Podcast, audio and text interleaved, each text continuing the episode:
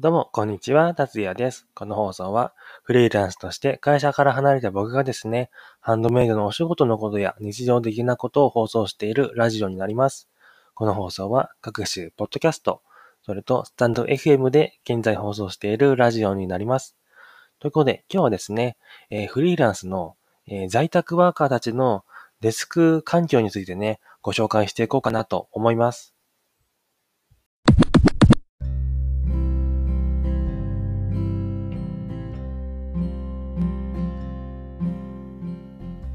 ということでですね、在宅ワーカーたちなんて言っちゃったんですけど、たちじゃなくて僕しかいないんですよね。ということで、えー、フリーランス成り立てのですね、僕のデスク環境について、えー、ちょっとお話ししていこうかなと思います。で、腰痛とかね、結構こうやって、え自宅で作業する方はね、結構なりうるお話だと思うので、その辺とかね、体の負担についても、えー、触れてお紹介、ご紹介というか、まあ、お話ししていこうかなと思いますね。ということで、えー、最近ですね、最近というか今年の僕春ぐらいですかね、本格的にあの事業の方を始めたのは、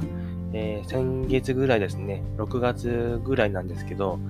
約1ヶ月ぐらいになりますね。なんで、あの、本当にフリーランス成り立てなんですけど、僕のですね、デスク環境っていうと、えー、今まではですね、ずっと、え折りたたみのですね、机を使ってたんですよね。小さいやつですね。で、サイズ感で言うと、奥行きが40センチ、幅が60センチ、高さはですね、なんと28センチもね、ないんですよね。で、これ、あの、折りたたみなんですけど、足をね、折りたためるんですよね。で、折りたためるので、幅で言うと60センチではなく、結構狭めで、多分40センチぐらいかなと思いますね。足の幅は。そんな感じで、僕この机を使ってたんですけど、あの、これの欠点としてはですね、幅がないので、横幅ですね。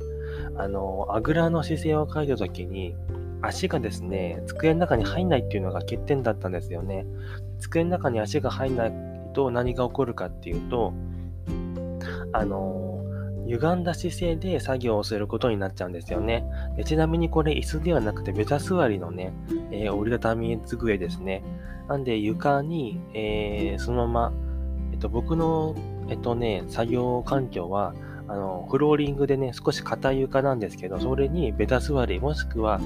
えの、タンス、タンスじゃないや、あの、座布団を、あの、使って座ってましたね。で、これずっと使っててね、あの、思ったんですけど、長時間座るのには本当にきついなと思ったんですよね。なんで最近ですね、机と椅子をね、買うのを考えてまして、あのちょっと迷ってたんですけど、僕ね、このフリーランスになってからですね、本当にまだ赤字なんですよね。絶賛赤字中で、本当に材料費とかね、えー、揃えるものに結構使っちゃったんで、この、これからまあ、10月、10, 10月な、12月ぐらいから復帰できたらね、いいなと思って、来年は本番かなと思うんですけど、こんな感じですね。なんでね、机が買えなかったんですよね。椅子も買えないし、ま、机はちょっと安いのでもいいんですけど、椅子だけは本当にいいやつを買いたいんですよね。なんで、この買う資金が貯まるまではどうしようかなと思ってたんですけど、あの、タンスがあるんですよね、僕のうち。タンスをですね、スタンディングデスク化にしちゃえばいいんじゃないかと思って、あの、デスク、タンスをデスクにしちゃいましたね。で、タンスってどんな感じのものかっていうと、えー、タンスの一番上ですね。何も載ってないので、そこをですね、作業台にしようかなと思ったんですよね。で、僕は176センチぐらいあの身長があるんですけど、ちょっとだけ単数が高いかなっていうイメージはありましたね。で、僕の身長が186度かだったら、多分ちょうどいい姿勢なんだと思うんですけど、ちょっとですね、あの、タンスが高くて、スタンディングデスクとしては少しね、あの、不十分な部分はあるんですけど、あの、やってみてね、結構良かったですね。あの、スタンディングデスクやってるフリーランスの人とかもいると思うんですけど、あの、結構良かったです。で、何がいいかっていうと、結構気分が上がるというか、まあ、立ってるんでね、まあ、臨戦状態というかね、なんかやる気が起こったんですよね。まあ、その長時間っていうのは多分、えスタンディングデスクがあったね、あのサイズ感じないとできないと思うんですけど、僕結構ね、これでできてましたね。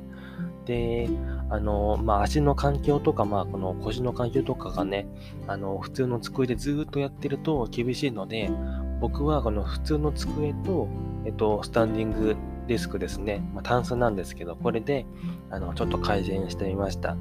まあ、これ、タンスね、まあ、誰のうちにでも、まあ、サイズ感はそれぞれでもあるあると思うので、こんな感じにですね、アイディア一つで あの、試してみるのもいいなと思ってますね。で、僕のタンスなんですけど、引き出しがですね、使ってない箇所がね、4個、4個ぐらいあるので、その4個をですね、ハンドメイドの道具入れとかにもしてもいいのかななんて最近思っていますね。そうすれば結構ね、道具とか、あの、地地べたに置いたりもしなくて済むので、すごいいいなと思ってます。で、このスタンディングデスクなんかは、まあ、なんで思いついたかっていうと、ミニマリストの渋さんですね、がやっていたので、あ、こういうのもできるんじゃないかななんて思ってやっておりますね。で、あとこの小さいですね、折りたたみ机なんですけど、折りたたみ机ではなく、今日からですね、こたつの机に変えましたね。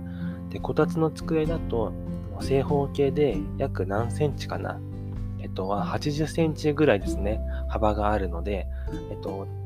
床からの高さも30センチちょいぐらい、32センチぐらいあるんでね、余裕に足が収まって、すごい、あの、作業がしやすかったですね。ということで、今後はですね、あの、デスクと椅子のね、資金、買う資金が貯まるまでは、こんな感じにですね、あの、タンスのスタンディングデスクと、こたつの机でね、やっていこうかななんて思ってます。皆さんもですね、机と、ね、椅子、本当に本格的なね、使えれないものが本当にいいと思うので、僕みたいにちょっと代用で使いたいっていう方は、こんな感じにね、タンスとかでもいいかなと思いますね。で、もしかすると、カラーボックスとかでもね、人によっては、あの、代用できるのかななんて思ってます。ということで、えー、僕のですね、フリーランスの、えデスク環境についてご紹介しました。あの、タンスとかね、タンスじゃないや、机とかね、椅子を購入した際にはね、その辺もレビューしてしっかりしていきたいなと思っております。ということで、最後までご視聴ありがとうございました。ではまた。バイバーイ。